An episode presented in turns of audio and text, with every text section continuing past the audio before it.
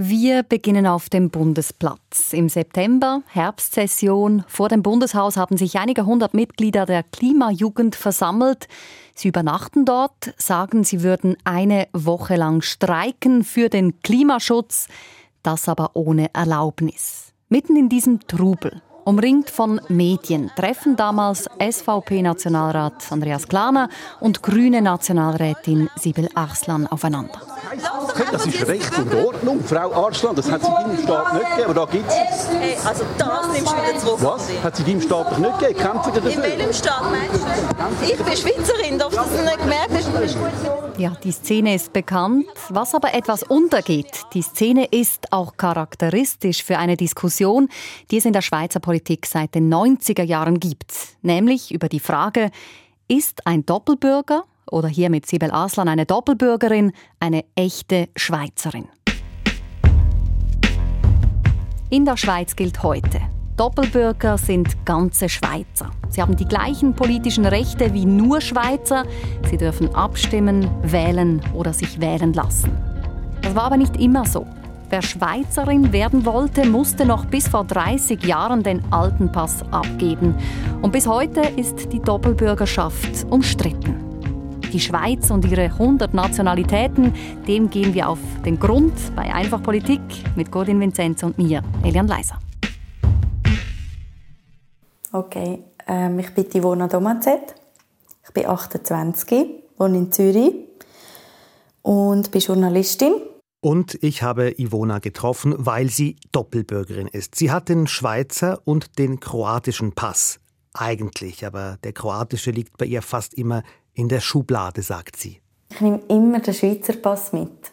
Es ist wirklich auch bei mir sehr glaub, internalisiert, dass der Schweizer Pass ist einfach besser und ich bin einfach ich werde einfach besser behandelt in der Welt, wenn ich meinen Schweizer Pass kann zeigen kann. Ich, ich finde das aber falsch. Aber ich kann es selber nicht ablegen. Außer vielleicht in Kroatien selber? Ja, Oder gehst nicht du einmal. Gehst du auf Kroatien mit dem Schweizer Pass? Ja, also äh, selbst dort, selbst als Einheimische in Kroatien, habe ich das Gefühl, die Leute denken etwas Besseres, wenn ich den Schweizer Pass kann zeigen kann. Es ist so ein Prestige-Ding. Völlig absurd. Aber trotzdem, klar, sagt Ivona, manchmal fühlt sie sich auch als Kroatin. Es ist einfach ein Teil von mir. Und auch manchmal habe ich das Gefühl, es ist gar kein Teil von mir. Und dann bin ich dort oder steige aus dem Auto, wenn ich ankomme oder über die Grenzen fahre und schnaufe die Luft ein und fühle mich irgendwie gleich daheim, obwohl ich es nicht kann beschreiben warum. Also es fühlt sich so irrational an, aber es, es ist emotional etwas da. Und ich habe ja bei unserem Treffen auch die Fußballfrage gestellt. Die Gretchenfrage. Für wen bist du bei der Fußball-WM? Ich bin null interessiert am Fußball. Es, ist nicht, es findet nicht statt in meiner Lebensrealität und in meinem Alltag. Aber alle paar Jahre, wenn das stattfindet, dann lege ich mein Kroatien-Käppchen an und gehe an die Langstrasse. und, und auch wenn sie jetzt gegen die Schweiz würden spielen? Ich weiß nicht. Es muss passieren. Aber diese Frage, muss ich sagen, hat sie ziemlich genervt. Sie wird mhm. ihr öfters gestellt und es ist für sie wie eine Falle. Wenn du mal das gesagt hast, ja, dann bin ich für Kroatien bei der WM. Nachher ist gerade, ah ja, okay, in dem Fall, in dem Fall bist du gar nicht äh, so daran interessiert, integrierte Schweizerin zu sein. Und das ist so dämlich dämlich Doppelbürger Fußball. Das erinnert mich an etwas. Das Spiel Schweiz gegen Serbien an der WM 2018. Bei wem klingelt Aus serbischer Sicht der Schuss von Xhaka zum 1 zu 1. Grossartig und eine unschöne Aktion jetzt vom Granit Xhaka. Völlig unnötig, dass er jetzt hier den Doppeladler muss zeigen Ja, die Doppeladler-Gäste, eine politische Provokation des Kosovo-Albaners gegenüber den Serben die eine Mega-Diskussion dann auch auslöste über die Doppelbürger in der Schweizer Fußballnazi. Was für ein Doppel! Nein, das muss ich sagen. Super Kiste, super Schweizer Angriff. und dann macht er das. Es ist wirklich unverständlich, absolut. Und als die Schweiz dann ausgeschieden war im Achtelfinal, sagte kein geringerer als der Generalsekretär des Schweizerischen Fußballverbandes, vielleicht sollte man sich das überlegen mit den Doppelbürgern in der Nazi. Das stimmt, aber das wurde dann nicht ernsthaft weiterverfolgt, oder? Wie Nein, auch. Nein, denn was wäre die Nazi ohne die Doppelbürger? Acht der elf, die zuletzt an der WM 18 für die Schweiz auf dem Platz gestanden waren, sind Doppelbürger. Acht von elf sind also Doppelbürger bei der Schweizer Nazi. Das sind 75 Prozent. Das ist jetzt aber nicht repräsentativ für die ganze Schweiz, dieses Verhältnis, oder Gordin? Nein, also wenn man jetzt mal nur auf die Schweizerinnen und Schweizer schaut, die in der Schweiz leben, da haben laut Statistik rund eine Million neben dem Schweizer Pass noch einen anderen Pass, mhm. sind also Doppelbürger 18 Prozent der Bevölkerung. Und da sind die unter 15-Jährigen noch nicht mitgezählt. Mhm. Eine ganz andere Geschichte ist es bei den Auslandschweizern, also bei den Schweizerinnen und Schweizern, die im Ausland leben. Da sind die allermeisten Doppelbürger. Aber ich würde mal sagen, wir konzentrieren uns hier heute auf die Personen, die hier leben, weil über die Auslandschweizer, da könnte man eine eigene einfach Politikfolge machen. Okay, notiert. Aber gut, 18 Prozent, sagst du, die in der Schweiz leben, sind Schweizer DoppelbürgerInnen. Ist das viel verglichen mit anderen Staaten? Ja, es ist viel. In Deutschland sind es laut offiziellen Erhebungen gerade mal 2,4 Prozent.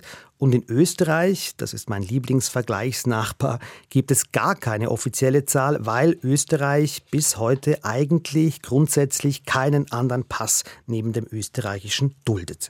Spannend heißt das aber auch, die Schweiz, sonst bekannt für ihre Strenge bei Einbürgerungen, ist in diesem Punkt locker. Genau könnte man sagen, sie war auch Vorreiterin in Europa. Das ist eine ziemlich unbekannte, spannende Episode in der Geschichte der Schweiz mit einer spektakulären Wende.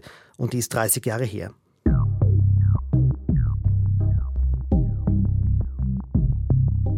30 Jahre, also 1990 ungefähr. Der eiserne Vorhang fällt. Die EU heißt noch EG, Europäische Gemeinschaft, ist aber schon äh, dabei, näher zusammenzurücken und die Schweiz sucht damals schon den besten Umgang damit. Ja, das ist die Kulisse, vor der diese denkwürdige Bürgerrechtsdebatte spielt zwischen Herbst 1989 und März 1990.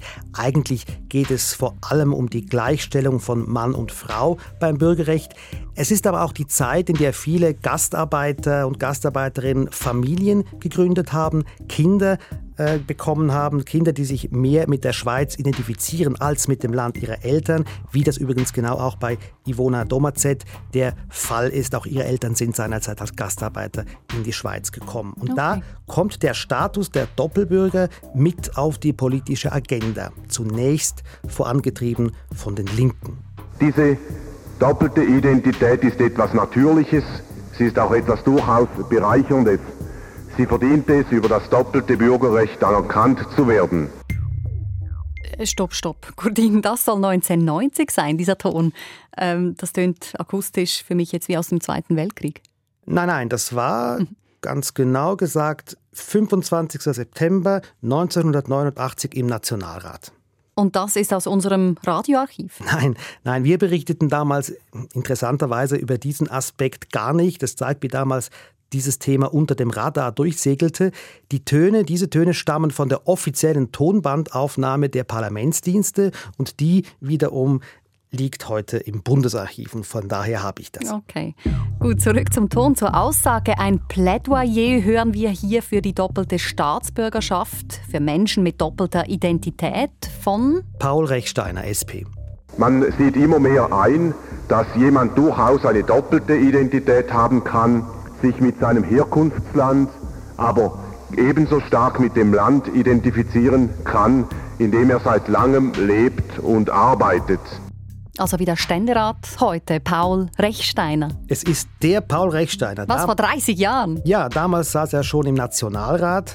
Der Rekordhalter ist er unter der Bundeshauskuppel. Er kämpfte bei der Doppelbürgerschaft damals allerdings zunächst noch auf ziemlich verlorenem Posten. Die Bürgerlichen sind noch geschlossen dagegen. Im Herbst 89 Beda Humbel von der CVP begründet es so. Der Einbürgerungsbewerber sollte überwiegend mit der Schweiz verbunden sein. Die schweizerische Identität sollte größer sein als die Identität mit dem bisherigen Heimatstaat. Darum müsse sich, wer eingebürgert werde, halt entscheiden. Humbel sagt aber auch, als Anhänger von zweifachen oder mehrfachen Bürgerrechten hat Herr Kollege Reffstein diesen Antrag ganz sicher einige Jahre zu früh gestellt. Einige Jahre zu früh. Du sprachst aber vorher von einer spektakulären Wende, äh, und zwar schon 1990. Genau, statt einige Jahre, wie das Humbel voraussagte, dauerte es nur ein halbes Jahr. Im Frühling 1990 erinnert der gleiche Peter Humbel an einen deutschen Ex-Bundeskanzler und sagt: Konrad Adenauer, er soll einmal erklärt haben, es ist niemandem verboten, gescheitert zu werden. Gut, was ist da in der Zeit, in der Zwischenzeit passiert? Was hat unsere Parlamentarierinnen, Zitat, gescheiter gemacht? Ja, dieses Umdenken, dieses Gescheiterwerden hatte verschiedene Gründe. Einer war sicher die Statistik. Die Einbürgerungen sind in dieser Phase zurückgegangen. Das gab so quasi den Anlass äh, zu sagen, der Schweizer Pass wird weniger attraktiv. Wir müssen einen zusätzlichen Anreiz schaffen die Doppelbürgerschaft. Mhm. Dann aber vor allem auch der Druck aus der Wirtschaft. Die Wirtschaftsverbände hatten dem Bundesrat einen Brief geschrieben und dieses Doppelbürgerrecht gefordert mhm. im Hinblick auf ein Europa, das näher zusammenwächst. Und da hatte man Angst, wenn wir den Europäern ihren Pass wegnehmen, wenn sie sich einbürgern lassen, dann verlieren wir sie. Mhm.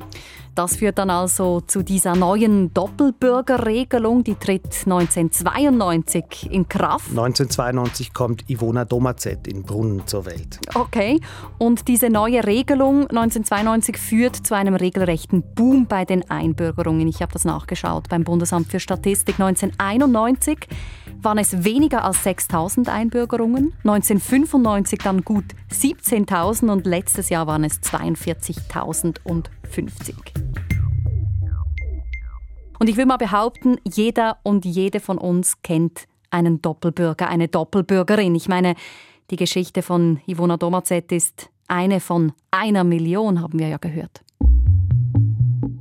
Ich bin der Valerio, ich bin Schweizer und Brasilianer. Ich bin vor 32 Jahren von Schweizer Eltern adoptiert worden und lebe seit meiner Geburt hier in der Schweiz. Es gibt Situationen im Alltag, wo ich mir meiner Herkunft bewusst werde. Das ist zum Beispiel dann, wenn mein Temperament durchdrückt und ich vielleicht ein energischer oder emotionaler auf Situationen reagiere, als zu erwarten wäre. Es ist aber auch dann, wenn politische Themen wie Migration besprochen werden und ich mir meine Privilegien und Sicherheit in diesem Land bewusst werde. Ich bin von dem her vor allem Schweizer, Brasilianer, bin ich halt aber trotzdem auch. Mein Name ist Katharina. Ich habe deutsche Wurzeln, bin aber in der Schweiz geboren und aufgewachsen. Mit meinen Eltern rede ich meistens Hochdeutsch.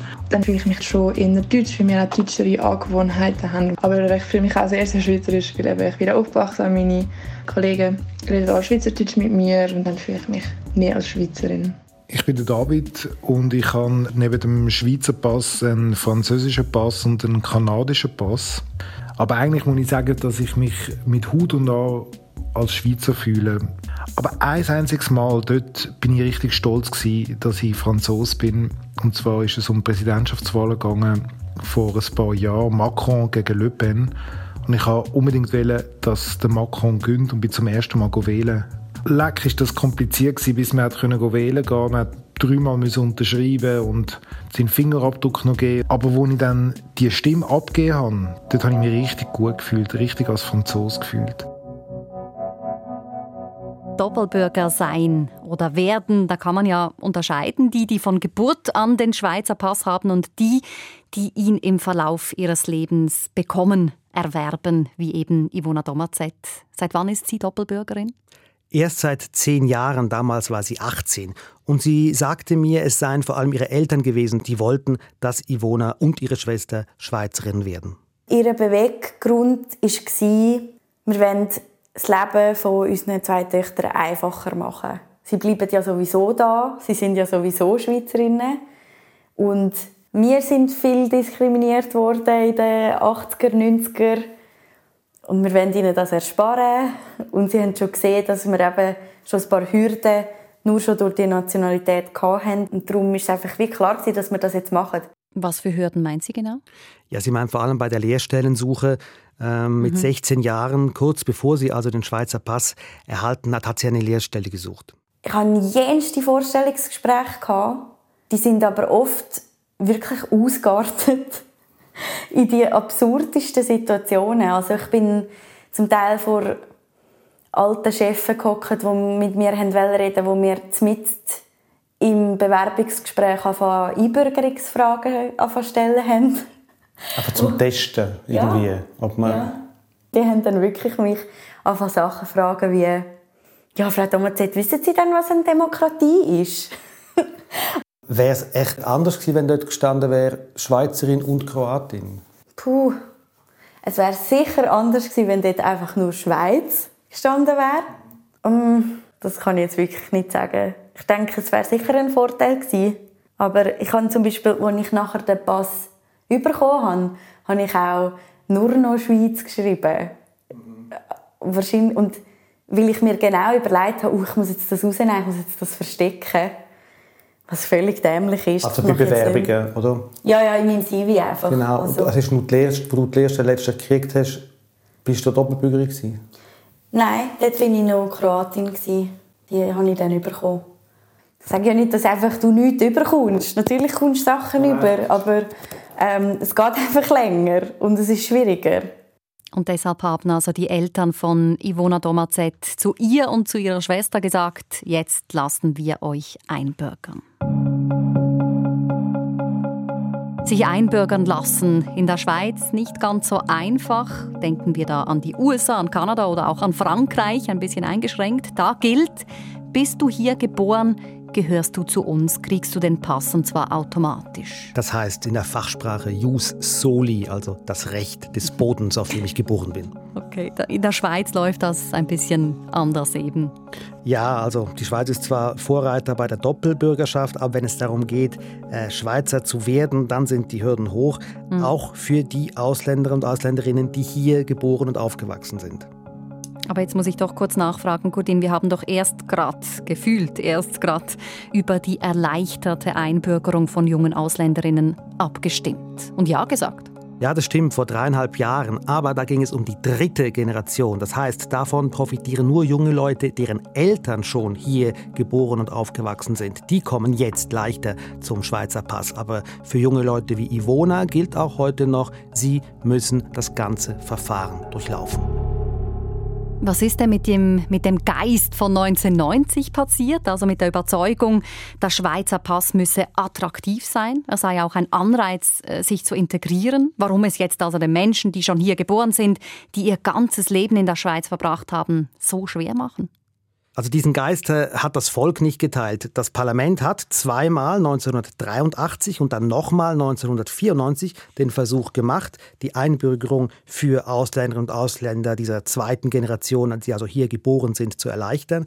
Aber dazu musste man die Verfassung ändern und darum braucht es eine Volksabstimmung und ein Ja von Volk und Ständen, also auch ein mhm. Mehr der Kantone. Und genau an diesem Ständemehr ist die Abstimmung 1994 gescheitert. Zwar sagten 53 Prozent der Abstimmenden Ja, aber 15 Kantone und Halbkantone Nein. Lass mich raten, Kantone aus der Deutschschweiz, die Konservativen. Ganz genau, da liegst du richtig. Viele Zentralschweizer Kantone sagten Nein, die beiden Appenzell und so weiter. So kam die Mehrheit zustande.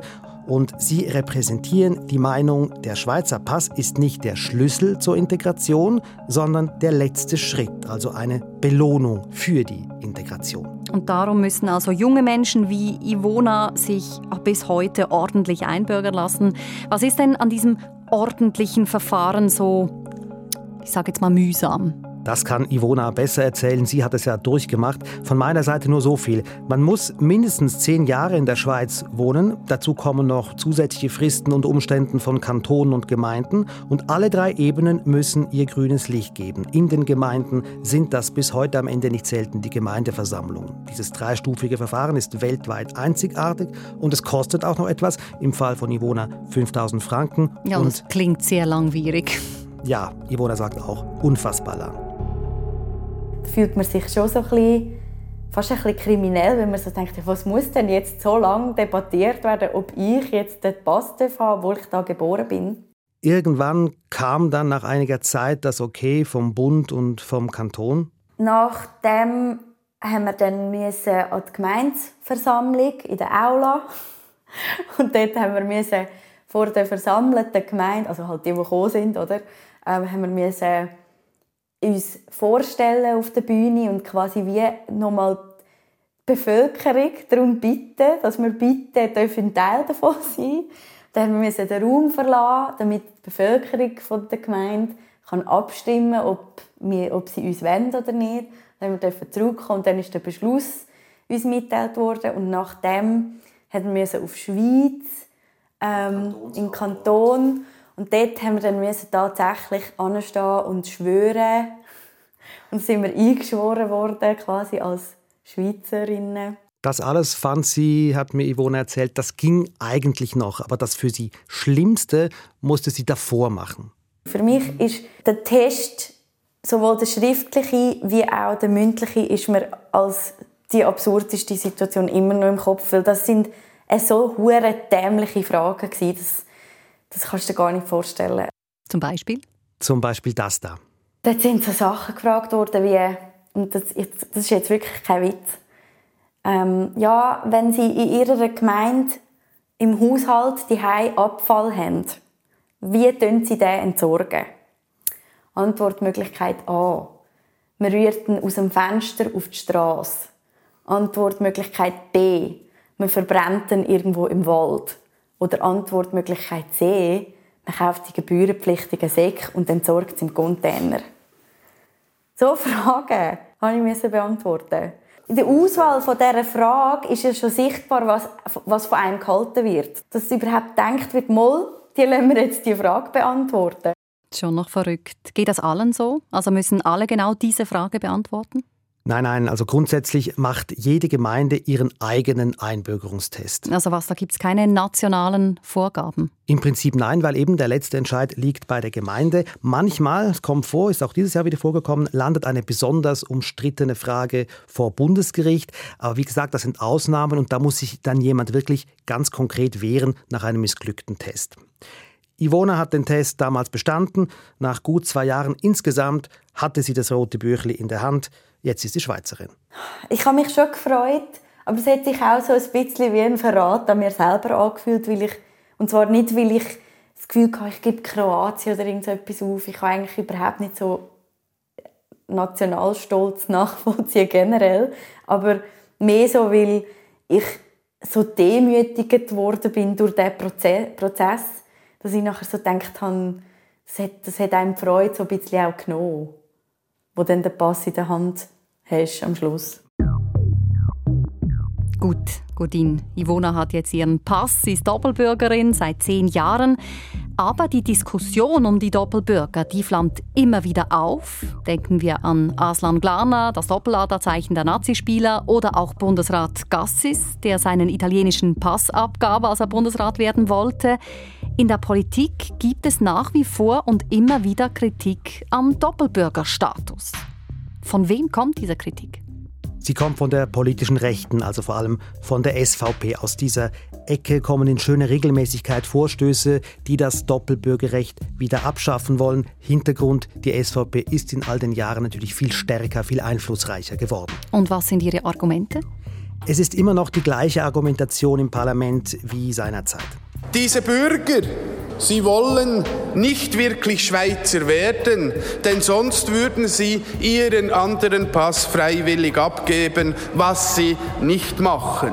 Erich Hess, SVP Bern, er versuchte es 2017 mit der Abschaffung des Doppelbürgerrechts per Vorstoß, scheiterte wie alle vor ihm und auch nach ihm. Auch mildere Varianten bekamen nur Stimmen von rechts, also wenn es darum ging, zum Beispiel die Rechte von Doppelbürgern einzuschränken. Also zum Beispiel, dass Doppelbürgerinnen oder Doppelbürger nicht in den National- oder Ständerat gewählt werden dürfen, äh, wie es jetzt Andreas Glarner eben wieder zur Diskussion stellt nach seinem Zusammenprallen mit Sibel Aslan. Ja, diese Idee hat das Parlament auch schon einmal abgelehnt. Ende 2017 war das.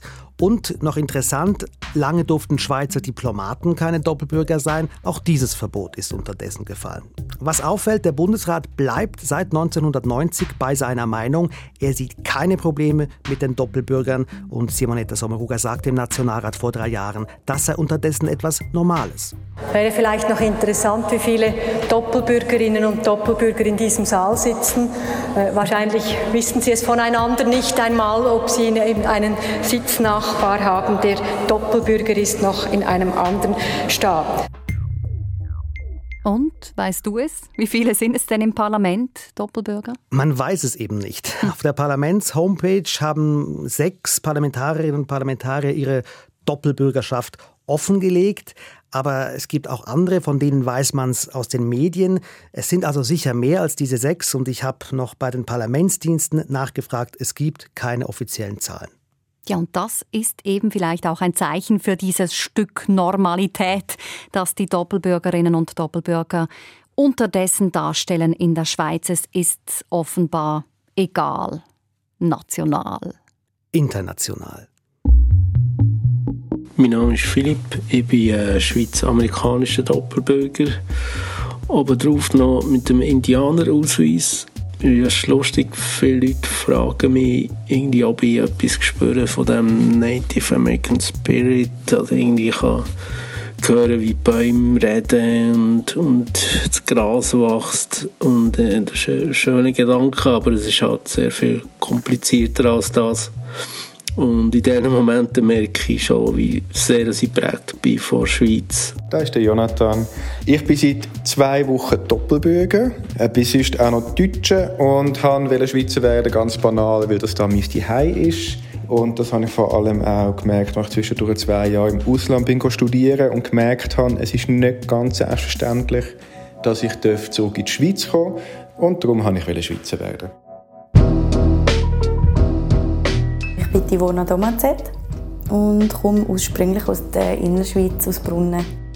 Also die Frage, von wo kommst du wirklich, da kann ich nicht sagen, wie oft ich die schon gehört habe. Und wenn du ein Mensch bist, der das immer wieder fragt, dann versuch dich einfach in die andere Person zu versetzen. Und wenn du es fragst, fragen es auch andere. Und man hat einfach die Person schon hundertmal gehört und ist hundertmal damit konfrontiert worden, dass man offensichtlich irgendwie anders ist. Einfach Politik. Produktion Michael Sali, Technik Remo Panzeri und im Studio Corinne Vinzenz und Elian Leiser.